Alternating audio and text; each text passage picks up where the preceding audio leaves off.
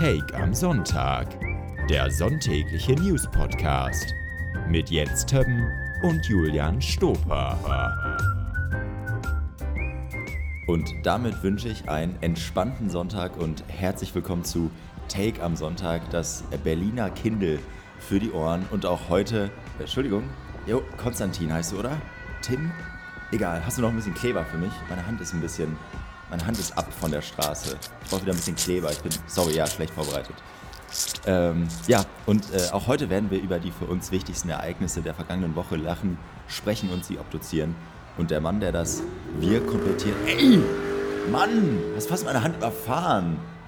Boah. Ja, ist scheiße hier in der Friedrichstraße, ich weiß. Ja, ich wollte es auch mal ausprobieren. Mit dem Kleben und so. Ich war ja auch im Urlaub. Mann. Und da, da vorne steigt Ulf Poschert aus, Jens. Da steigt Ulf Poschert aus seinem Porsche. Kommt er auf mich zu?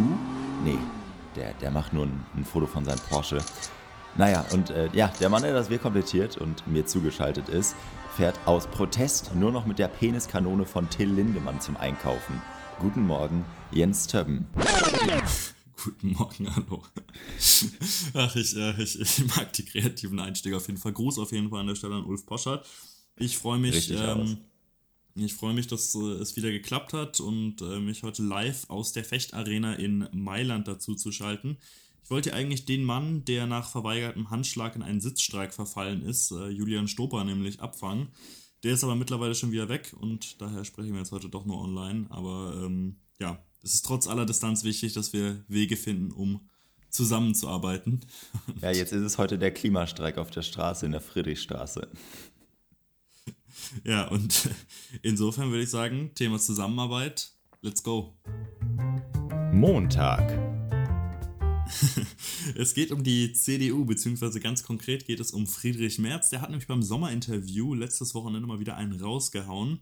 Ähm, und zwar ging es darum, dass Wege gefunden werden müssen, um mit der AfD eben auf kommunaler Ebene ähm, ja im Zweifel gemeinsam zu arbeiten. Ich lese mal das Zitat vor, damit wir das direkt am Anfang geklärt haben, damit das nicht irgendwie missverständlich ausgedrückt wird oder sonst was. Merz sagt im Sommerinterview, wenn dort ein Landrat, ein Bürgermeister gewählt wird, der der AfD angehört, ist es selbstverständlich, dass man dann nach Wegen sucht, wie man dann in dieser Stadt weiter gemeinsam arbeiten kann. Ja, wie ist das angekommen, Julian? Äh, ja, also du hast ja gerade äh, darüber gesprochen, dass es hier keine Unmissverständlichkeiten entstehen. Ähm, das war auch relativ unmissverständlich im Sommerinterview. Also das war ja, sonst kennt man von Merz ja immer ganz gut, oder kennt man ja die, ähm, diese Ausrutscher, die dann so impulsiv wirken und klingen. Das war ja in einem relativ kontrollierten Rahmen.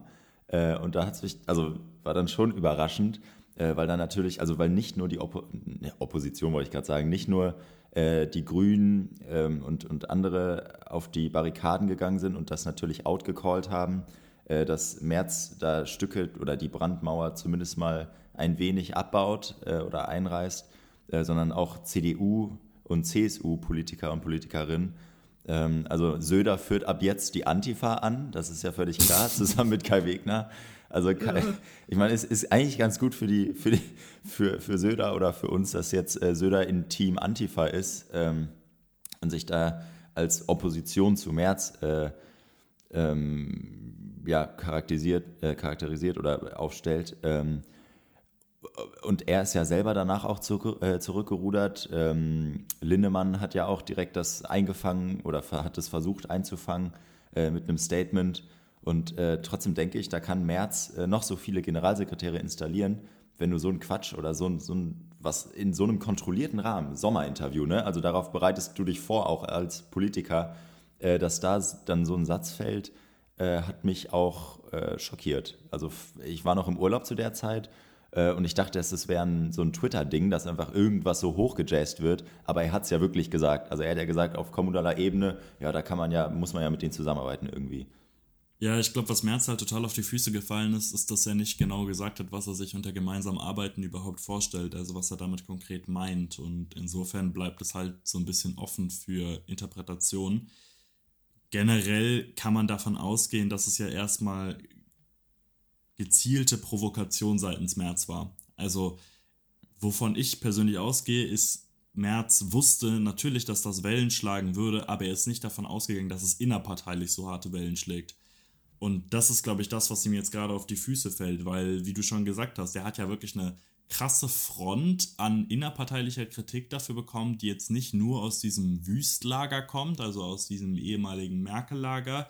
Gut, es kam auch Kritik von Tobias Hans, fand ich persönlich arschwitzig. Das ist für die Leute, die es nicht mehr wissen, der Spitzenkandidat für die Saarland-Landtagswahlen, ehemaliger Ministerpräsident vom Saarland gewesen, ähm, der ziemlich abgewatscht wurde von Merz. Das war doch der Tankstellen-Hans, oder? Genau, genau. Genau, ja. Und es ist jetzt langsam der Zeitpunkt, an dem ich sagen muss, da muss man wirklich mal was machen. das war einfach ein geiles Video. Äh, kann, ich, kann ich nur empfehlen. Naja, auf jeden Fall, es kam halt überall innerparteilich Kritik irgendwie zustande.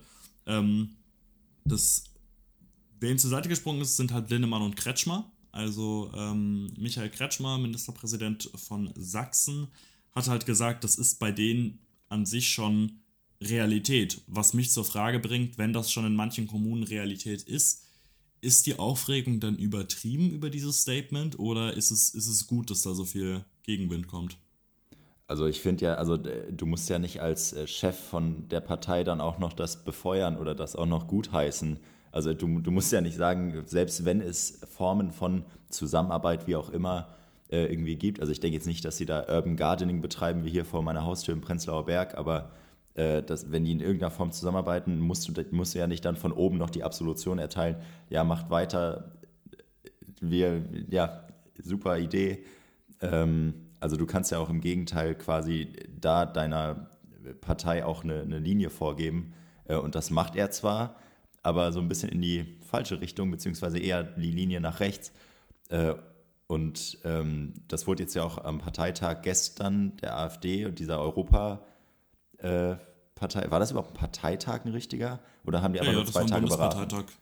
Okay, nee, genau. Ähm, da hat, glaube ich, auch Alice Weidel oder viele AfD-Politiker und Politikerinnen, ähm, also März war da Thema. Also, also ähm, ich glaube, die, die haben öfter März als Ausländer rausgeschrien ähm, und äh, ja, meinten halt, ja, die AfD, die, die Brandmauer bröckelt schon, wir müssen sie zuerst im Osten niederreißen, dann fällt sie überall. Ähm, und Merz ist ja angetreten, um die AfD zu halbieren. Und vielleicht hat er sich da auch sprachlich falsch ausgedrückt. Vielleicht wollte er sagen, er will der AfD die Hälfte der Stimmen bringen und nicht halbieren. Vielleicht, vielleicht war das das Ding. Who, who, knows, ja. Das, ich meine, das ist natürlich immer so ein bisschen eine, eine, Debatte darüber, wie viel trägt jetzt auch so Rhetorik dazu bei, zur ganzen Stärkung der AfD.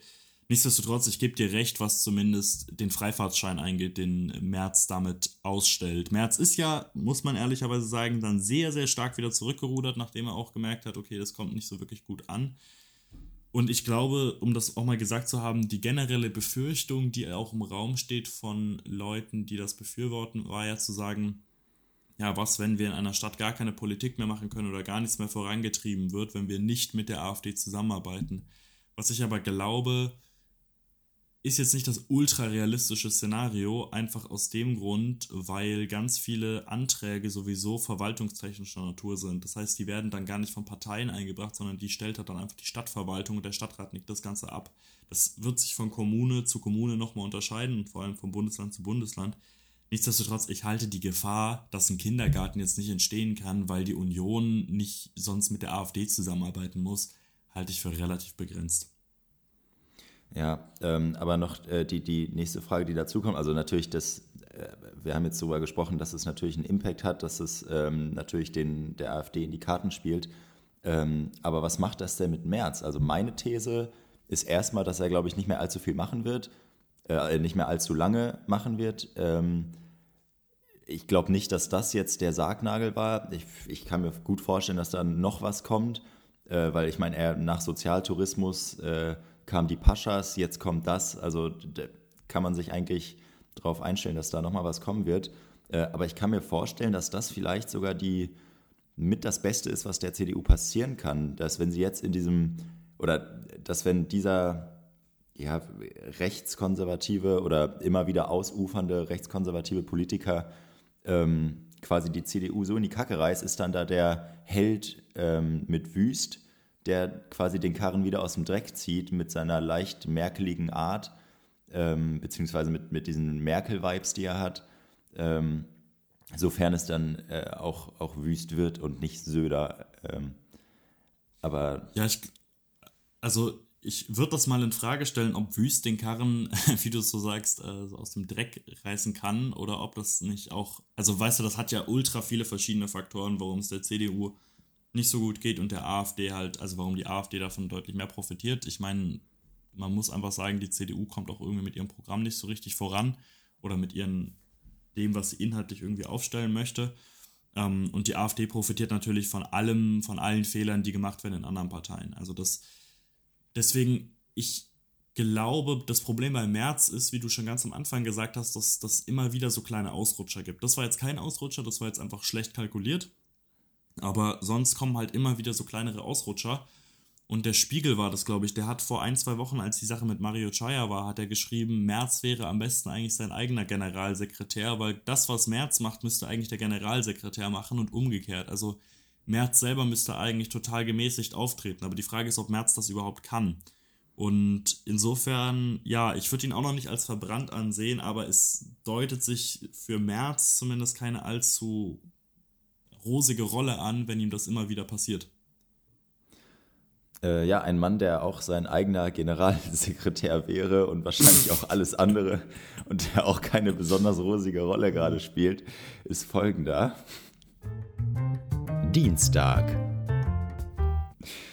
Denn seit dieser Woche ist Schluss mit Twitter. Der Kurznachrichtendienst trägt jetzt den Namen X bzw. auf Deutsch X und der Vogel des Logos ist nach 15 Jahren Geschichte. Viele Nutzer reagierten empört auf das Twitter aus. Ähm, ich wünschte, das hätten jetzt alle Zuhörenden gesehen. Jens hat nämlich gerade einen X-Tanz vorgeführt, das hat mir gefallen. Äh, ja, ähm, der, ja, also Twitter heißt nicht mehr Twitter. Twitter heißt äh, ja tatsächlich seit einiger Zeit nicht mehr Twitter. Äh, das hat nur keine Sau mitbekommen. Ähm, also offiziell ist der Unternehmensname nicht mehr Twitter. Äh, das tut aber nichts zur Sache. Das heißt, äh, man kann jetzt guten Gewissens Twitter boykottieren, weil es Twitter nicht mehr gibt. Ähm, es heißt jetzt eben X und äh, das Ganze hat auch seinen Sinn, auch wenn das gar nicht so offensichtlich scheint bei Elon Musk-Plänen.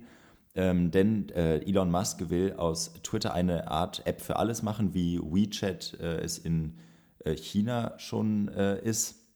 Und ja, die, die neue Twitter-Chefin Linda Jaccarino, über die wir ja auch schon mal gesprochen haben, äh, sagte, basierend auf Audio, Video, Nachrichten, Banking erschaffen wir einen globalen Marktplatz für Ideen, Waren, Dienstleistungen und Möglichkeiten. Also aus dem ganzen Ding soll diese Everything-App werden äh, von der ja nicht nur Musk träumt. Ich glaube, sowas äh, findet auch Mark Zuckerberg, sein Kontrahent, ganz gut.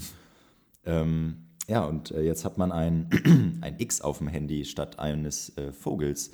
Und äh, Jens, äh, was macht das mit dir? Es macht mit mir tatsächlich erstmal gar nichts, weil mein Handy noch gar nicht abgedatet hat. Ähm, Stark meins also, auch nicht. ich habe noch den also Vogel. Ich hab, also ich habe immer noch den Vogel drauf und insofern macht es, ich hab's, ich kann es halt auf, auf dem Laptop ansehen und das neue Design sieht so ein bisschen, es ist, ja, es ist halt so ein bisschen ulkig und es steht halt irgendwie für alles so. Also Musk hat ja zuerst irgendwie ganz skurrile Regelungen eingeführt, dann gab es ein Abo-Modell, dann konnte man den blauen Haken kaufen, dann konnte man ihn nicht mehr kaufen, dann konnte man ihn nur kaufen und dann ähm, ja, irgendwie alles, alles Mögliche durcheinander geworfen. Und vielleicht ist es der konsequente Schlussstrich, jetzt zu sagen, okay, weißt du was, wir, wir, ähm, der, der arme kleine Vogel hat genug gelitten. Ähm, wir sperren den jetzt in den Käfig und dafür kommt jetzt X. Ja, Wobei also ich, ich glaube. Also X, also ich meine, der, der Name hätte ein bisschen kreativer ausfallen können. Es gibt, glaube ich, in den USA irgendwie 900 angemeldete Firmen mit dem Namen X. Wahrscheinlich 500 ja. davon von Elon Musk, aber. Also ja, äh, also das, du hast jetzt einige Dinge angesprochen, auf die ich auch äh, anspringen könnte. Äh, zum einen, also erstmal zu dem Namen. Ähm, er hat ja schon immer Fantasien von X. Also das ist ja tatsächlich so, der wollte PayPal, als er damals PayPal mitgegründet hat, wollte er PayPal schon X nennen. Äh, dann hat er SpaceX, dann gibt es ein Tesla Model X, dann hat er sein Kind X genannt. Äh, dann seine Frau ist ja auch seine Ex. Ähm, Scheiße. Und ich glaube, den Vogel, den Vogel hat er, glaube ich, auch nicht eingesperrt, den hat er jetzt abgeschossen, äh, weil dieses X sich, also das, diese, diese Twitter-App oder jetzt die X-App, also ich, ich glaube, ich werde mich daran Natürlich wird man sich safe irgendwann daran gewöhnen, aber Stand jetzt ist es für mich Twitter äh, immer noch. Ähm, das fühlt sich, oder diese, diese Transition zum X fühlt sich an wie ein Gesetz von Robert Habeck, ähm, weil da auch, also an allen Ecken und Enden ist das nicht ganz fertig. Also ich glaube, in Vietnam war das, äh, da wurde X, also diese Umbenennung blockiert, ähm, weil X in Vietnam oder äh, weil das X quasi immer in Zusammenhang mit pornografischen Inhalten steht oder X steht für pornografische Inhalte. Mhm. Deswegen wurde die Seite einfach gesperrt. Ähm, und das ist ja auch, also Elon Musk spielt ja gerne mit so hypermännlichen oder, oder toxisch männlichen Symbolen und äh, Anspielungen und da hat er auch ganz viel zu geschrieben. Äh, also der postet ja so irgendwelche rechten und äh, ähm, toxic männlichen Memes. Äh, hat er auch irgendwas mit xxx, xx.com oder sowas äh, gepostet, so ein Quatsch. Ähm, ja, und äh, das, also wie gesagt, ich finde eigentlich diese Idee von einer Everything-App ziemlich cool. Also ich finde die Idee gar nicht schlecht, ist halt nur immer die Sache, äh, wenn man jetzt so ein bisschen ins Technische einsteigt oder ins äh, Rechtliche, äh, ist es natürlich immer problematisch, wenn X dann so eine Monopolstellung da hat und wenn X die quasi die Macht über die Daten von allen hat, weil alle halt den Quatsch nutzen. Ähm, und äh, ja, da wäre dann, weiß nicht, also da könnte sich, wäre es vielleicht nicht schlecht, wenn sich dann tatsächlich sowas wie so eine Self-Sovereign Identity durchsetzt, also dass jeder seine eigene Identität im Internet hat, ohne abhängig von äh, wem anders zu sein oder von so jemandem wie Elon Musk. Ähm, ja. ja, wobei ich an der Stelle, an der Stelle, an der Stelle mal fragen muss, ähm, also diese Everything-App, die hätte ja mehr oder weniger alles dann drin. Wenn die so wie WeChat wäre, dann hätte die ja, äh, was weiß ich, einen PayPal-Ersatz, einen Uber-Ersatz, einen Booking.com-Ersatz, Lieferando-Ersatz etc. Wer möchte denn, dass Elon Musk über noch mehr dieser Bereiche verwaltet? Also Elon Musk hat es ja bei Twitter geschafft, eine komplett funktionierende Plattform in ein absolutes Chaos zu stürzen. Wer möchte denn, dass Elon Musk noch mehr Apps und, und noch mehr Abhängigkeit erzeugt? Also das ist das, was ich mich halt frage. Ich kann mir halt nicht vorstellen, dass Elon Musks impulsive Art diese Everything-App so richtig stützen würde oder dass das super viele Leute mitmachen würden. Und solange es nicht super viele Leute mitmachen, wird es, glaube ich, nicht, also nicht so richtig durchschlagen. Also ich meine, er hat ja auch Twitter gekauft und das wollte auch kein Mensch. Also niemand hat ja gesagt, bitte Elon kauft Twitter. Also das ist ja und in Twitter hat auch noch genug Nutzer. Also ich glaube, äh, wenn du nur diese, wenn du diese Infrastruktur anbietest als App, dann wird es Leute geben, die das nutzen. Ähm, und dann ist natürlich die Frage, wie gut, gut das funktioniert und äh, ob man dem Mann dann, also ich, ich denke ehrlicherweise, wenn ich auf Twitter gehe, denke ich nicht direkt als erstes, oh, das ist von Elon Musk oder äh, wenn ich in Urlaub fliege, denke ich ja auch, da hatten wir ja letzte Woche drüber gesprochen, denke ich ja nicht als erstes, oh, ist das hier eine, eine rechte oder eine rechts-neofaschistische äh, Regierung? So, das, das ist dann vielleicht im zweiten Schritt nochmal eine Sache, aber ich glaube, wenn so eine App oder eine Infrastruktur im Internet funktioniert, äh, dann wird man das auch benutzen. Äh, Wäre das ja, denn also, überhaupt was? Also wenn, oder es ist wieder ein Satz mit X. Ja, es, also tatsächlich es geht mir auch gar nicht um Elon Musk zwingend als politische Figur, sondern wirklich Elon Musk als Person, die sich halt gezeigt hat als sehr impulsiv und sehr random irgendwelches Zeug und ehrlicherweise einfach auch sehr kindisch auftreten teilweise. Wo ich sage, ich möchte diesem Mann ungern noch mehr meiner Daten anvertrauen. Ich vertraue Mark Zuckerberg auch ungern meine Daten an. Aber Mark Zuckerberg ist halt ein Roboter so. Also der ist halt, ich hab halt, der ist halt nicht irgendwie so komplett unberechenbar. Und das ist halt irgendwie bei Musk ein bisschen das Problem im Vergleich. Ähm, ja, Mark Zuckerberg ja. kann wen, der hat wenigstens einen schwarzen Gurt. Der, der, der, der hat irgendwas so, geleistet, körperlich so, zumindest. So, so, ist es, so ist es. Ich möchte vielleicht ich auch noch ganz kurz, mhm. ja, ich, ich wollte nur noch auch noch ganz kurz lobend erwähnen oder zumindest also, ähm, ganz kurz auch andere Stimmen erwähnen, was diesen ganzen Move angeht. Also ich habe auch ähm, im Manager-Magazin gelesen gehabt, dass das teilweise sehr gelobt wird, was, was Musk ja. da macht, eben weil er jetzt mehr oder weniger komplett Schluss macht mit der Marke Twitter. Also er hat die Marke Twitter gekauft, es ist nicht so gelaufen, wie er es wollte. Er macht damit sehr, sehr wenig, äh, ja, um, ich glaube, sehr, sehr wenig Profit generell, wenn überhaupt Profit. Ich weiß gar nicht, ob er überhaupt Profit damit macht. Ähm, Und jetzt sagt er auf jeden Fall, er killt die Marke einfach komplett und er setzt es einfach neu auf. Und das soll wohl jetzt der konsequente Schlussstrich sein. Ja, genau, du sagst es ja, er, er hat mit Twitter jetzt äh, Schluss gemacht und äh, es heißt ja so schön, never fuck with your ex. Äh, ich ich, ich habe noch so ein schönes Wortspiel mit dem X, äh, das ich noch nicht abfeiern konnte. Ähm, ja, aber ich, ich habe den Text auch gelesen, ich habe auch, äh, ich, ich sehe, was er meint, aber ich verstehe jetzt nicht so richtig, wo X als äh, Marke eine Konkurrenz zu der 20 Jahre sehr gut funktionierenden Marke Twitter äh, sein soll. Also ich verstehe es ehrlich gesagt nicht so richtig, dass man auch so ein Iconic-Symbol komplett abschafft und jetzt schon mit diesem X kommt. Das kommt für mich so ein bisschen verfrüht ähm, wie die, äh, wie die Meta-Transition damals. Also äh, vor einem Jahr war das ja, glaube ich, oder vor, ja doch, vor einem mhm. Jahr äh, wurde, ja, wurde Meta introduced und das war einfach too soon. Also das war ein bisschen, bisschen früh die Geschichte. Und äh, ich schätze, was äh, auf jeden Fall nicht zu früh kommt, ist äh, das nächste Thema. Mittwoch.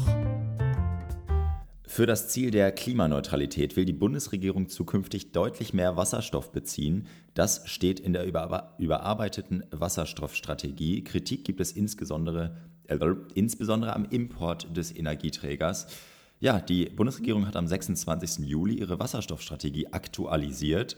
Viele Zahlen werden im Vergleich zum, äh, zur ersten Strategie, die 2020 von der Regierung Merkel noch äh, vorgelegt worden war, äh, nach oben korrigiert.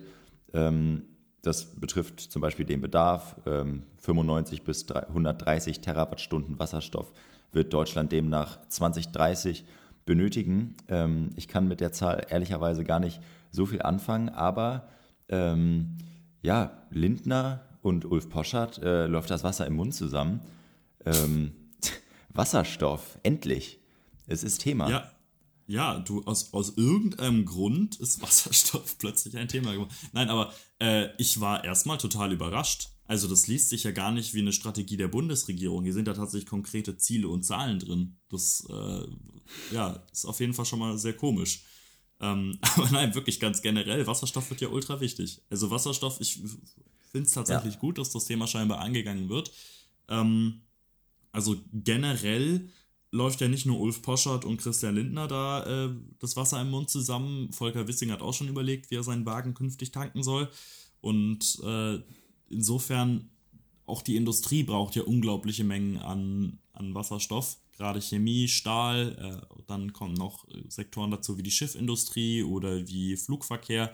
Das heißt, wir haben eigentlich alles Mögliche an Industrien, die dringend Wasserstoff brauchen.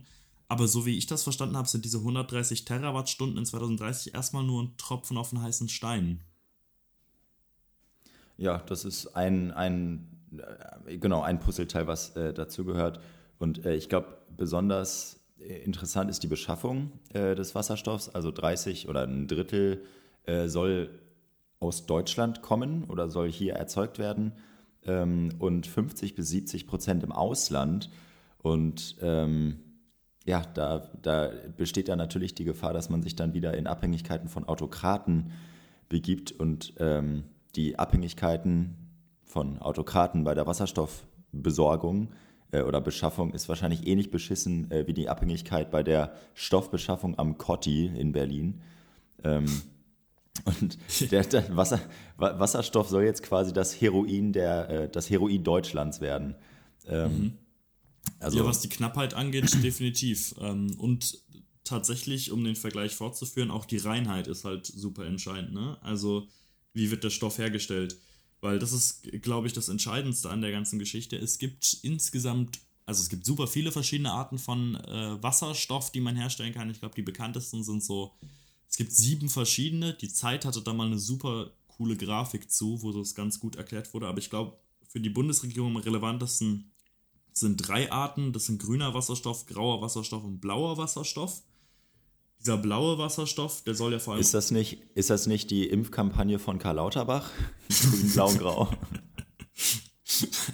Das kommt, komm, komm, kommen wir noch zu, kommen wir noch zu. Nee, ähm, genau, also grüner Wasserstoff ist erstmal, also Wasserstoff wird ja generell dadurch hergestellt, dass man eben Wassermoleküle spaltet in der Elektrolyse heißt, äh, Wasser, Wasser wird gespalten und da entsteht dann Wasserstoff draus und Sauerstoff. Ähm, und der grüne Wasserstoff würde für den benötigten Strom, das Ganze ist nämlich sehr energieintensiv, würde für den benötigten Strom dann eben nur grünen Strom verwenden, sprich Solar, Wind und die Holzpellets von Hubert Aiwanger. Ähm, wobei das tatsächlich, das ist tatsächlich nochmal noch mal ein gesonderter Wasserstoff. Den gibt es übrigens auch, das heißt orangener Wasserstoff. Orangener Wasserstoff Ach, ist echt? Wasserstoff, der aus Biomasse hergestellt wird, ja. Sehr stark. Ist ja, ist ja, ja. mein Thema, Biomasse.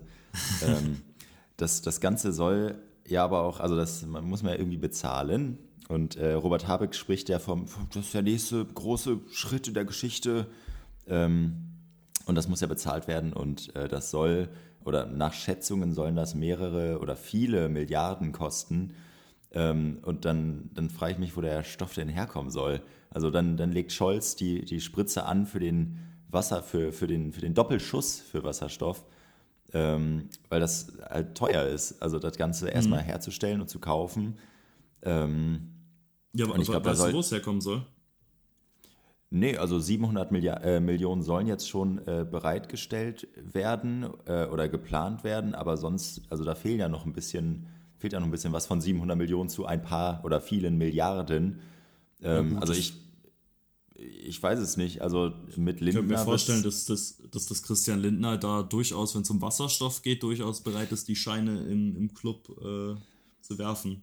Also das. Ich, ja, im Club schon. Ist ja nur die Frage, ob er die Scheine auch im Haushalt wirft. Aber vielleicht, so wie wir Christian Lindner kennen, der wird vielleicht das Arbeitslosengeld kürzen oder einfach oder Kindergeld abschaffen oder so, um das zu decken. Ja, äh, es ist also ich, ich glaube, das Geld dafür wird auf jeden Fall irgendwie zustande kommen. Das Problem ist halt, dass dieser sehr teure grüne Wasserstoff eben nicht diese 130 Terawattstunden darstellen wird, sondern was man eben machen wird, das hat auch Habeck nicht ausgeschlossen, ist einmal grauer Wasserstoff. Das ist halt Wasserstoff hergestellt mit Erdgas, sprich äh, hat ja die Energiebilanz von, von Gerhard Schröders Ferienwohnung dann sowas herzustellen.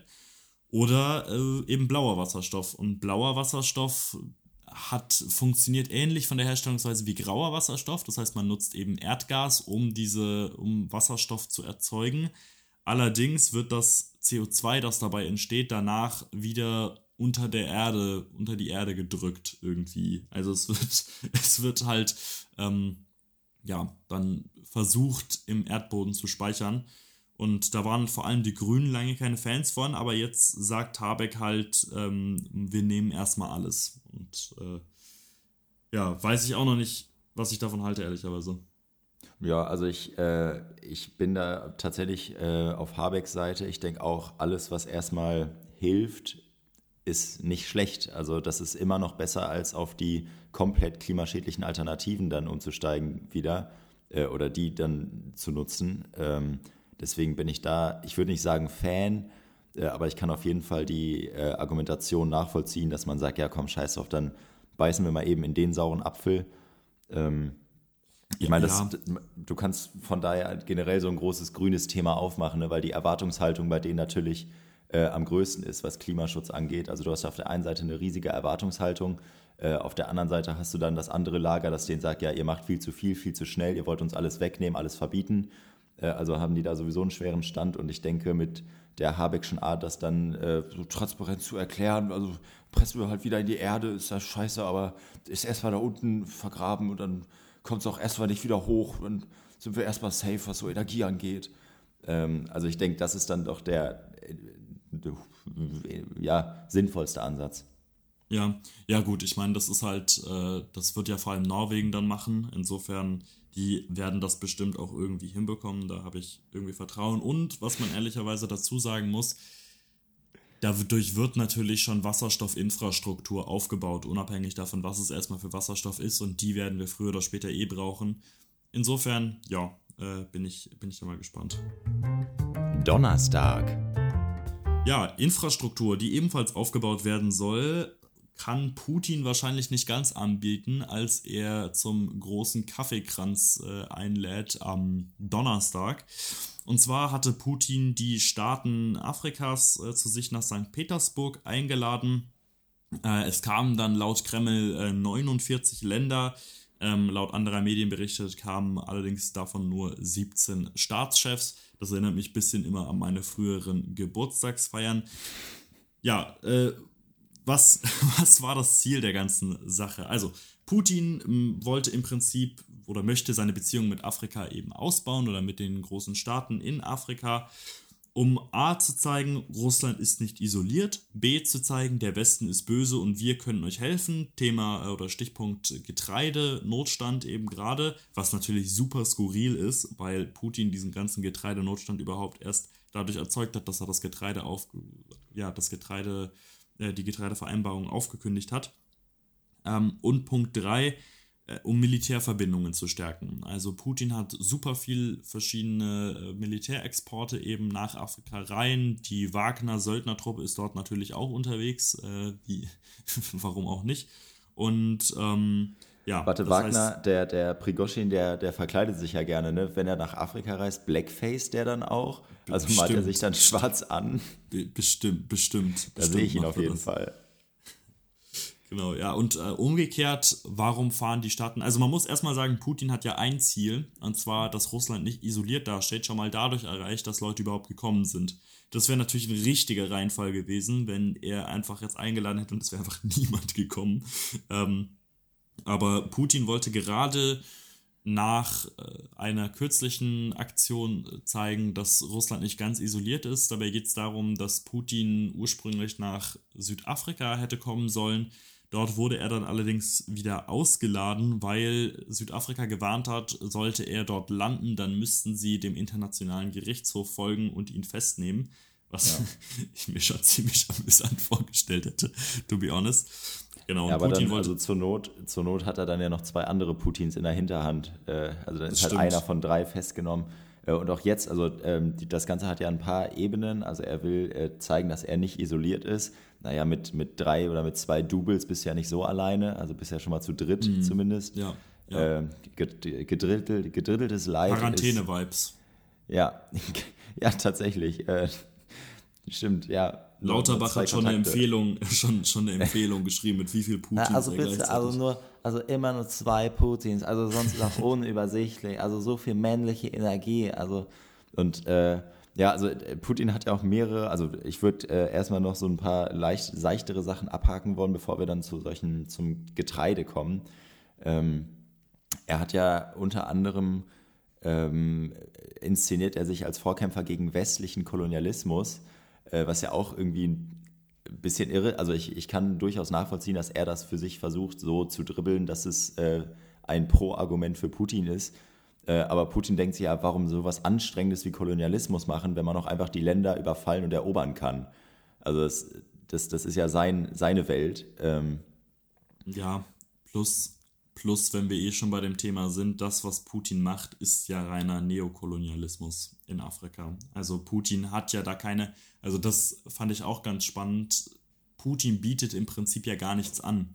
Also Putin kann gar keine große wirtschaftliche Hilfe bieten oder Infrastruktur ausbauen, wie es teilweise Chinesen machen oder auch die Amerikaner, ähm, sondern was Putin macht, ist, er liefert einfach den Regime Waffen, er startet da Desinformationskampagnen und er kriegt halt im Gegenzug Gold. Also es ist wirklich, ja. es ist, es ist wirklich, es ist eigentlich echt reinste Ausbeutung, was Putin macht und ähm, ja, insofern, äh, es ist, es ist super zynisch auf ganz vielen verschiedenen Ebenen eigentlich.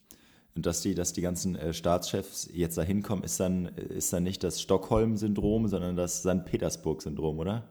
Ja, ja, so in etwa. Ich meine, die Staatschefs, die erhoffen sich natürlich auch, also A, natürlich gibt es viele Staatschefs, die profitieren auch von diesen Deals, wohlgemerkt nur die Staatschefs, nicht die Staaten, weil die natürlich auch Waffen gebrauchen können. Und ja, so eine Söldnertruppe Wagner ist bestimmt auch nicht schlecht, um irgendwie Aufstände im Land klein zu halten. Insofern, ja, dem Land geht es dadurch nicht zwingend besser, den Staatschefs eventuell, das kann man natürlich nie so pauschal sagen. Und was die sich natürlich ganz klar erhoffen, ist, naja, Getreide, dass das wieder fließt. Genau, und Getreide ist ein gutes Stichwort, weil äh, Putin will da mit, äh, mit Erdogan und der Türkei zusammenarbeiten und das ist ganz witzig. Also äh, russisches Weizen soll in die Türkei verschifft werden, damit Ankara ihn dann in Afrika verteilen kann und ähm, diese Lieferung soll bezahlt werden von äh, Katar. Und äh, das ist ja die absolute Superschurkenliga. Oder wie, wie Gerhard Schröder sagt, das sind meine Freunde, ja? Meine Freunde sind das. Also, also was ist das denn schon wieder für, ein, so ein für ein. Plan? Es klingt so ein bisschen Trumpesk einfach so. Total. Und, und Katar wird dafür bezahlen. Also es ist irgendwie. Das ist so funny. Also wäre es Also- nicht so traurig, wäre es lustig. Ja, es ist, es ist, ja, also es ist mega, mega krass irgendwie, dass die, dieser, dieser umständliche Weg, einfach nur weil er dieses Aufkommen jetzt, äh, nein, dieses, diese Vereinbarung eben aufgekündigt hat, ist irgendwie, ja, ist, ist, wird da jetzt so ein Terz gemacht. Letztendlich klar, was möchte Putin damit? Putin möchte natürlich, dass die Schuld jetzt wieder auf den Westen geschoben wird. Putin hat auch den afrikanischen Staatschefs dann groß und breit erklärt, dass das Abkommen ja für sie überhaupt nichts gebracht hätte und dass das eine Selbstbereicherung nur der EU gewesen wäre, was ich überhaupt nicht checke, weil meines Wissens hat die EU daran nicht wirklich was verdient. Das, daran würden hauptsächlich wahrscheinlich Ukraine und Türkei profitiert haben und nicht zuletzt die afrikanischen Staaten. Jetzt ist es so, dass also 60% des ukrainischen Getreides ging eben an Entwicklungsländer und die hungern natürlich jetzt und ehrlicherweise haben die auch, also die, die kaufen Putins Erklärung dafür jetzt nicht wirklich. Es ist nicht so, dass die jetzt sagen würden so, oh ja, wenn, wenn, wenn du das sagst, dann wird es schon so stimmen, sondern es gibt insbesondere Staaten wie Südafrika, Kongo, Ägypten, die pushen jetzt wirklich stark dafür zu sagen, bitte nehmt dieses Abkommen wieder, also bitte nehmt das wieder auf, weil wir brauchen hier dringend Getreide. Auch in Tunesien gibt es ultra krassen Getreidenotstand, da gibt es im Supermarkt teilweise einfach kein Mehl mehr. Ja, es ist ja wirklich, wirklich ziemlich beschissen dort und Putin hat jetzt im Gegenzug angeboten, ähm, kostenlose Lieferungen zu machen an die Entwicklungsländer. Putin möchte generell dafür sorgen, dass das Getreide wieder ankommt. Den Deal hast du ja äh, gerade schon beschrieben. Ähm, und ein allerletzter Punkt dazu noch ist, dass auch hier wieder diese Staaten, Südafrika, Kongo, Ägypten, ähm, auch einen Friedensplan vorgelegt haben. Also die haben Putin auch einen Friedensplan vorgelegt, äh, ich glaube im Namen sogar der Afrikanischen Union, da bin ich mir aber nicht ganz sicher. Und äh, Putin hat auch jetzt gesagt, er möchte diesen prüfen. Wir wissen ja, was bei Putin prüfen bedeutet. Wahrscheinlich kann man den äh, Friedensplan irgendwo in Putins Schredder wiederfinden, wer sich dafür interessiert. Ja, aber das erstmal soweit zum Afrika-Russland-Gipfel. Äh, we- weiß man denn, was äh, dieser Friedensplan vorsieht? Ist da was äh, rausgestochen worden? Ich habe dazu tatsächlich nichts gefunden. Okay. Ja, weil macht dann auch keinen Sinn, da jetzt groß zu, äh, zu spekulieren. Ja, ich würde sagen, wir kommen jetzt von der einen äh, lupenreinen Demokratie zur nächsten. Freitag. Genau, es geht nämlich um Israel. Israel ist ja tatsächlich, äh, da, da würde Gerhard Schröder wahrscheinlich äh, fast zusammenzucken. Es gibt in Israel ja wirklich eine äh, gut funktionierende Demokratie. Da reise ich nicht mehr hin, ja? Den Israelis, da gehe ich nicht mehr hin. Komm, Syrien, da gehen wir nicht hin. Ich weiß auch gar nicht, ob die, ob die genug Alkohol für Gerhard Schröder hätten, ehrlich gesagt. Aber, ähm, und Gas liefern die auch nicht, also wirklich voll Ich trinke ja nur noch Hagebuttentee. Ich bin ja jetzt auf der Diät, die Hafer-Hagebutten-Diät. Ja, auf jeden Fall. Ähm, genau, was passiert in Israel? In Israel ist schon seit Wochen große Proteste gegen die Justizreform der Regierung Netanyahu. Das ist die rechte Regierung, die aktuell in Israel regiert. Ähm, genau, die wollen nämlich die Rechtsprechung weitestgehend umgehen und ja, eigentlich ihre, ja, ihre, ihre Richter, also die Judikative, aushebeln. Wie wollen sie das genau machen? Es gibt jetzt eben ein Gesetz, das eben jetzt schon abgestimmt wurde vom Parlament und da ist es jetzt wirklich richtig ins Kochen gekommen und es begleiten die ganze Woche natürlich nach wie vor Proteste. Deswegen dachten wir uns, wir können das eigentlich ganz gut hier für den Freitag einschieben. Es ist eben jetzt eins dieser Gesetze verabschiedet worden schon vom Parlament, das da eben sagt, dass die, das Hohe Gericht Gesetze nicht mehr zurückweisen kann aufgrund der Unangemessenheit. Das heißt, vorher war es so, das Gericht konnte sich eben dafür entscheiden zu sagen, dieses Gesetz ist unangemessen und dann wurde das zurückgewiesen. Und diese Macht soll dem Gericht jetzt genommen werden, was natürlich im Umkehrschluss bedeutet, da folgen dann auch noch weitere Gesetze, die in diese Justizreform gehen, aber das ist wirklich eins der, der großen Kernstücke davon.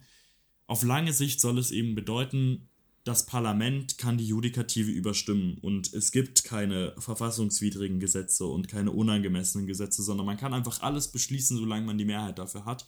Und das wäre natürlich der erste Schritt wirklich in Richtung ja, Autokratie, weil man dadurch die Judikative zunehmend schwächt, die Exekutive zunehmend stärkt.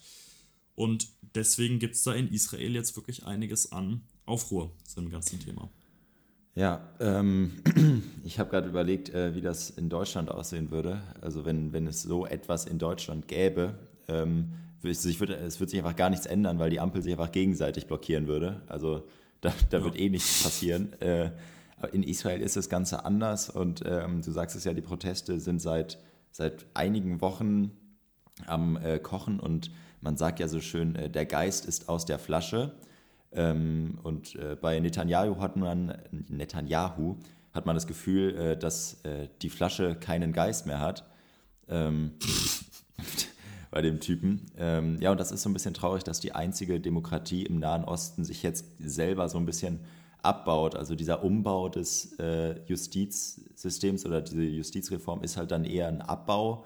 Also dann fragt man sich, wozu man das überhaupt noch braucht. Also wenn sowieso nicht mehr äh, quasi die, die, die Gesetze kontrolliert werden können oder überhaupt nicht mehr ja, diese Kontrolle stattfinden kann, äh, was ja der, der Sinn einer Judikative ist. Ähm, und ich, ich glaube auch, also nochmal Thema Geist und Flasche, äh, ich, ich glaube auch, dass es nicht aufhören wird. Also weil sich in, gerade in Israel ja, ein, ja so ein Riesenbewusstsein oder ein demokratisches Bewusstsein entwickelt hat und äh, das ist oder war ja eine stabile Demokratie und äh, das ist ja, um, um mal den Vergleich zu ziehen, der vielleicht nicht ganz äh, rund ist, aber im Iran ist es ja dann eben keine vernünftige Demokratie äh, und trotzdem ähm, halten Proteste immer noch an und, äh, das, mhm. und, und auch da wurde so ein, ein bisschen Luft von Demokratie oder von Freiheit geschnuppert äh, und das haben eben die Israelis gelebt und ähm, dass jetzt eben die Demokratie oder zumindest mal ja doch äh, so ein Stück abgebaut wird. Äh, ich glaube, das äh, wird dem Netanyahu noch ganz schön auf die Füße fallen, wobei man auch sagen muss, der wurde halt gewählt, ne? Ja, klar, klar. Ich meine, der, der, wurde, der hatte natürlich seine Wähler, gar keine Frage. Ähm, Netanyahu wurde ja in der Regierung vorher verhindert als Staatschefs, dadurch, dass sich alle Parteien, alle anderen Parteien zusammengetan haben, also ganz links und ganz rechts. Also es war ähm, aber ja, diesmal wurde er natürlich wieder zum Staatschefs gewählt, aber das erlaubt ja natürlich trotzdem nicht, solche Einschnitte in die Judikative vorzunehmen. Und das ist eigentlich jetzt der, der ganz spannende Punkt, weil du auch schon meintest, das fällt ihm wahrscheinlich auf die Füße.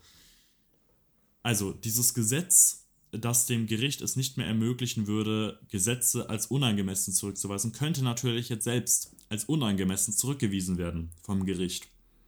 Wenn das passiert, ist halt die Frage, wer hat die Deutungshoheit? Ist es die Exekutive oder die Judikative? Und da muss man leider sagen, das ist aktuell noch nicht ganz klar, denn es gibt in Israel keine Verfassung. Also Israel hat 14 Basic Laws und die haben wiederum nochmal Amendments, das sind nochmal 140 Stück oder sowas, aber Israel hat keine Verfassung, wie es jetzt irgendwie das Grundgesetz ist in Deutschland. Und insofern, es gab schon immer mal wieder diese Vorstöße, dass man sagt, irgendwie man ein einzelnes Amendment wird jetzt zurückgewiesen oder sowas. Aber diesmal geht es halt um ganzes Basic Law. Und das soll jetzt, äh, ja, da steht jetzt das Gericht vor der Frage, weisen wir das zurück als unangemessen oder nicht? Und sollten sie es zurückweisen, ist halt wirklich unklar, wo dann genau die Linie ist. Und man weiß auch nicht, wie sich Armee und Geheimdienst positionieren werden. Und man darf das nicht vergessen. Israel hat einen super, super hohen Anteil ähm, der Bevölkerung, also der, der normalen Bevölkerung, Anführungszeichen, innerhalb ihrer Armee. Das heißt, die brauchen das ja auch zur Verteidigung. Also Israel steht ja ständig unter, unter Angriffen. Also wenn du Staaten um dich herum hast, die permanent deine Auslöschung fordern, wie eben den Iran, dann brauchst du natürlich auch eine wehrhafte Bevölkerung. Und eben diese Bevölkerung sagt jetzt in großen Teilen, sie würden jetzt protestieren oder sie würden ja doch protestieren, streiken, wenn diese Justizreform durchgeht. Das heißt, Netanyahu steht wirklich, er steht vor aktiven Sicherheitsproblemen und es ist auch unklar, ob das sich sogar zu einem Bürgerkrieg entwickeln könnte, wenn diese Justizreform eben durchgeht. Äh, ja, also ich glaube, man merkt daran, äh, wie die Polizei und das Militär jetzt bei den Protesten reagiert, ähm, wie auch Polizei und Militär selber zu der Justizreform stehen. Also ähm, das ist im Vergleich zu deutschen Demos gar nichts. Also es wurden mal ein paar, also kaum äh, Einsatzkräfte auf Pferden. Ich glaube, nicht mal ein Wasserwerfer wurde eingesetzt. Also äh, die, das ist da tatsächlich gar nicht mal so. Also die, die, die Polizei stellt ja jetzt kein Problem für die Protestierenden dar. Äh, wenn man sich jetzt mal an äh, Hamburg äh, G20 erinnert. Ja gut, ähm, da stand, da, da, da hat die Polizei ja auch kein Problem für die Protestierenden dargestellt. Ja gut, okay, aber das, das aus anderen Gründen. Ähm, ja, aber ich, ich glaube auch, also dass da, dass Netanyahu steht da vor einem, vor einem Problem, sagst du, sagst du ja, äh, was, was, ja, also die Bevölkerung ist nicht so richtig auf seiner Seite oder ein großer, großer Teil der Bevölkerung, ein großer Teil des Militärs schlägt sich auf die Seite der Protestierenden. Äh, die, die Polizei ist zwiespältig. Also ja, das ist wirklich äh, spannend und es bleibt heiß. Ja, ich würde sagen, gegen die Hitze hilft nur ein Hitzeplan von The One and Only Karl Lauterbach. Samstag. Am Montag will äh, Bundesgesundheitsminister Karl Lauterbach einen nationalen Hitzeschutzplan vorlegen. Mit dem Klimawandel ist das Auftreten von Hitzewellen immer wahrscheinlicher geworden, heißt es im Entwurf. Oh Wunder. Ähm, ja. Armin Laschet hat sich auf jeden Fall gewundert. Ja, es gibt, es gibt tatsächlich wahrscheinlich einige, die sich da, da wundern. Und dieser Plan sieht eben vor, ähm, dass bundesgesundheitliche Empfehlungen ähm, für den Hitzeschutz in Pflegeeinrichtungen und Pflegediensten ähm, sein sollen oder was auch immer mit den Empfehlungen passieren soll. Ähm, oder es soll diese Empfehlung eben dafür geben. Und Ärzte sollen dafür gewonnen werden, besonders hitzeanfällige Menschen bei Hitzewellen zu warnen. Also etwa Kinder, Schwangere, Ältere oder vorerkrankte Personen. Ähm, und äh, ja, Lauterbach will die, die Hitzetotenanzahl ähm, halbieren, also quasi äh, März der SPD äh, nur mhm, mit, ja. mit Hitzetoten. Also er will die Hitzetoten von 8000 auf 4000 runterbringen und ähm, ja, da soll es eben, also Lauterbach hat ja, haben wir ja schon bei der Krankenhausreform gemerkt, äh, eine Obsession wie äh, mit, mit Apps, wie nur Elon Musk sie mit äh, einem X hat. Äh, mhm. Denn äh, die Bevölkerung soll über Hitzewellen informiert werden per SMS oder eben Warn-App. und auch da kommt dann wieder natürlich die Corona-Warn-App oder die weiß nicht, äh, Luca-App oder so ein Scheiß ins Spiel. Äh, und an sich hat das Ganze, also ich, ich habe jetzt natürlich nicht das Gefühl, entmündigt zu werden, dadurch, dass ich Tipps bekomme. Und es ist ja auch absolut sinnvoll, dass eine Hitzestrategie ähm, ja, ausgearbeitet wird, weil Deutschland da auch ein bisschen hinterherhinkt. Ähm, aber man hat so ein bisschen Corona-Vibes, finde ich. Also dann gibt es nicht die Aha-Regeln, sondern die Kaste-Regeln. Also ähm, kühlen, äh, Anstrengung vermeiden, ähm, Schatten. Schatten. genau, Schatten, was ist das T? Trinken und das E ist äh, Essen, also leichtes Essen. Ähm, und auch sonst, also jährlich grüßt der Lauterbach. Ähm, was, was, was haben wir dann demnächst? Also statt, äh, statt ähm, Corona-Maske gibt es dann irgendwie so den Handventilator oder sowas. Pflicht, Handventilatorpflicht. Ja, es gibt so, es gibt so, es gibt so ein, ähm, ja, doch, warum, warum eigentlich nicht? Ja, also generell muss man sagen, das liest sich ja schon deutlich mehr wieder nach deutscher Bundesregierung. Es ist nämlich keine mhm. einzige konkrete, also kein einziger konkretes Ziel irgendwie genannt oder ich habe auch das Gefühl, äh, Lauterbach ist so ein bisschen auf Spartrip, kann das sein, weil da ist ja nicht wirklich Geld vorgesehen in dem Plan, oder? Also klar, es ist wieder eine, eine Öffentlichkeitsoffensive und da weiß man ja auch schon, Thema Impfen hilft dass die mhm. Bundesregierung dafür sehr, sehr gerne sehr viel unnötiges Geld in die Hand nimmt. Ähm, oder, also nicht zwingend unnötig, nur im Falle von Impfen hilft, war es wirklich ein bisschen dumm. Ähm, aber diese Tipps, die du gerade genannt hast, also ausreichend Wasser trinken, wow, wer wäre drauf gekommen? Im Schatten bleiben, wow, leichte Kost essen, wow, Wohnung kühl halten, wow, Anstrengung vermeiden und auf sich und andere achten. Ich bitte dich, also sorry, das hätte ChatGBT halt wirklich nicht, nicht anders gemacht glaube, man hätte sich zur Vorbereitung auf den Podcast wahrscheinlich wirklich das Ganze mal bei ChatGPT ein, eingeben können, was die einem beraten. also ich, ich kann mir wirklich, also jetzt wo du es sagst, also du hast natürlich total recht. Also ich kann mir sogar vorstellen, also das ist der Karl Lauterbach, also ja, weißt du was, scheiß drauf, wir machen jetzt nicht selber, frag doch mal die KI da vorne, also was sie so vorschlägt, dann machen wir das einfach, komm, scheiß drauf, wir müssen mal wieder irgendwas hier machen. Äh, weil KI war du hast Scholz, recht. Ne? Wie bitte? Die KI war Olaf Scholz. Ja, die KI war Olaf Scholz. Ja, dann wäre dann wär gar nichts rausgekommen. Dann, dann, ja, es gab schon immer Hitzewellen. Wir müssen uns zusammen schützen. Das, das ja, wäre da vielleicht dabei rumgekommen. Wie, wie ChatGPT halt, ne? Genau. Ähm, ja, und äh, genau, also das sind jetzt nicht die, also die, die Verhaltenstipps, ähm, die jetzt auch Teil dieser Hitzestrategie sind, äh, sind tatsächlich relativ selbsterklärend. Äh, ich ich finde es natürlich, also ich habe es ja anfangs gesagt, ähm, ich fühle mich jetzt nicht entmündigt. Äh, rechts, Twitter sieht sich da in der Freiheit äh, eingeschränkt, äh, wenn Karl Lauterbach irgendwelche Hitzetipps oder Verhaltenstipps gibt. Ähm, und ich finde, also das ist ja auch absolut legitim, dass man das macht. Also es ist nur ein bisschen peinlich, das ähm, im Rahmen einer Hitzestrategie zu verankern also ich weiß, also was ist denn das für eine Strategie? Trinkt ausreichend Wasser. Wow. Also ähm, ja, es ist, keine, es ist keine Strategie, aber ich bin mir relativ sicher, dass die AfD jetzt aus, aus Protest ihren Parteitag wahrscheinlich in der prallen Sonne abhält. Es gibt kein Wasser ja. und äh, ja, es gibt Schweinsbraten. Nee, die, die, die machen einfach dabei die ganze Zeit Hampelmänner, um sich dabei noch zusätzlich zu verausgaben. Ja gut, ich meine, äh, an, an Hampelmännern mangelt es der AfD bestimmt nicht. Die, so. Den Elfmeter habe ich dir gerne gelegt. Ja, äh, danke. danke. aber es, also um, um nochmal jetzt äh, inhaltlich zu werden, ähm, ich bin der, also es ist ja so, dass Karl Lauterbach als Gesundheitsminister jetzt nicht der einzige Minister ist, der dafür sorgen könnte, dass es hitzetechnisch in Städten angenehmer ist. Äh, Herr Wissing zum Beispiel.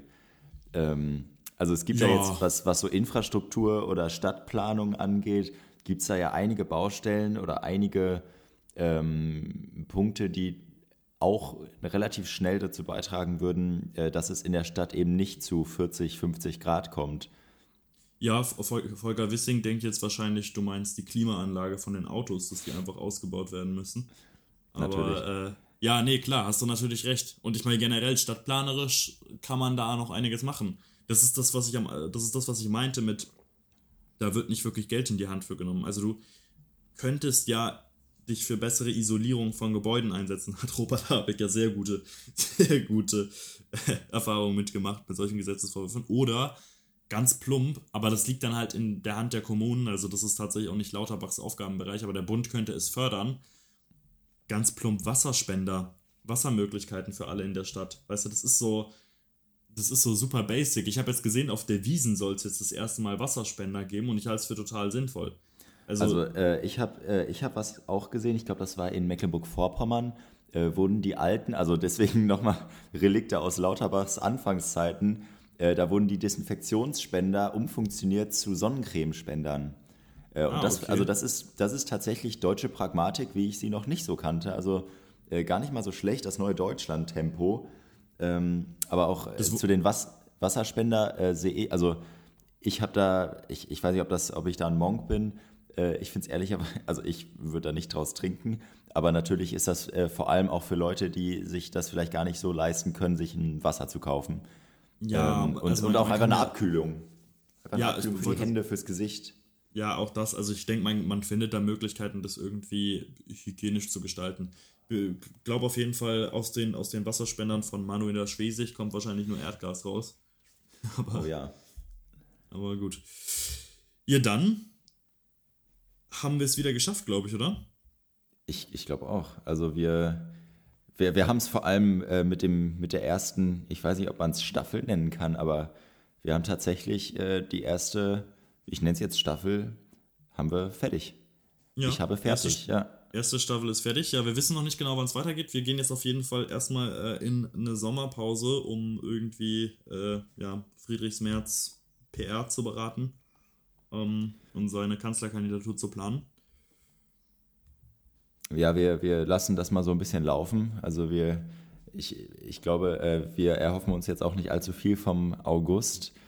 Äh, aber zur Not, ich bin ja in Berlin, ich bin ja am Zahn der Zeit, äh, ich bin vor allem am Zahn der Politik.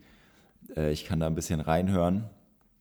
Ähm, ja, äh, nur im ersten wird auch in Berlin immer aufgenommen. Also da kann man auf jeden Fall sich auch immer. Äh, Soll ich dir ein Autogramm besorgen? lieber, lieber nicht. Ja, du kannst dich ja abkühlen dann im Columbia-Bad. Ähm, oh ja, da äh, freue also ich ich bin, mich. Ich bin tatsächlich ein bisschen neidisch. Das, das passiert ja wirklich alles in Berlin, ne? Ja. Kannst dich Ja. abkühlen im Columbia-Bad, kannst Löwen jagen gehen, kannst äh, dich auf einen Kaffee mit Claudia Pechstein treffen und, Ich- und, und über ihre Erfahrungen im öffentlich-rechtlichen Nahverkehr sprechen. Ist, Ja, ich kann, ich kann auf der Friedrichstraße mit dem Porsche langbrettern, das kann ich auch. Ich kann mit äh, Kai Wegner im Roten äh, Rathaus die Vornamen abfragen. Also ich bin hier wirklich im Epizentrum. kannst dich auf die Straße kleben, Ja, kannst, äh, ja, ist Ganz Urlaub fürs Gehirn. das, äh, das, äh, ja, das Urlaub fürs Gehirn hat Dieter nur wahrscheinlich, äh, ja. 24-7. Dauerzustand, naja, gut. Wie dem auch sei. Also, wir verabschieden uns in die Sommerpause. Ihr könnt äh, alle Folgen bis dahin nochmal hören, weil. Ja, Es bleibt dann- aktuell. Es äh, bleibt immer aktuell und äh, dummes Geschwafel kann man sowieso nie genug äh, gehört haben. Ja, ansonsten. Ich glaube, wenn man die, wenn man die dritte Folge hört, äh, dann ist man immer noch aktuell. Also das ist so. Das ist, äh, ich habe das nachgeprüft, das ist aktuell. Ja. Ja, ja, ähm, im Goldenen Hof. Ähm, und äh, wer ansonsten, wem langweilig ist und wer sich fragt, warum das Klimathema aus irgendeinem Grund plötzlich äh, weltweit ein Thema ist, der kann sich auch noch den Podcast Woran hat's gelegen anschauen, auch mit Julian Stoper in der Moderation und mit mir in der Redaktion auch mit drin, ähm, mit ganz vielen anderen Leuten noch. Und ähm, ja, ansonsten euch eine ganz schöne Sommerzeit und wir hören uns wahrscheinlich so im, weiß nicht, September oder so wieder. Wir hören uns im September wieder. Ich würde sagen, äh, das ist ein, ein knackiger Monat Sommerpause. Jens, dir wünsche ich einen schönen Urlaub. Ähm, kleb Ja, dich nicht zu danke. fest, kleb dich nicht zu sehr äh, an, an die äh, Sonnenliege am Strand fest. Äh, komm Mhm. irgendwie wieder zurück. Ähm, und dann, Ich glaube, äh, ich, ich schmelze da einfach. ja, du, ja, ja, wenn du die, äh, wenn du die tollen Hitzetipps von Lauterbach nicht befolgst, dann bestimmt. Kann, kann, kann passieren. Ja, gut. Ähm, Dann bis dann bis September. bald. Ciao. Wir sehen uns. Ciao. Take am Sonntag ist ein Podcast in Eigenproduktion. Redaktion, Produktion und Hosts Jens Többen und Julian Stoper. Neue Folgen gibt es jede Woche Sonntag, überall da, wo es Podcasts gibt. Es würde uns außerdem sehr helfen, würdet ihr dem Podcast folgen, ihn teilen und im besten Fall auch gut bewerten.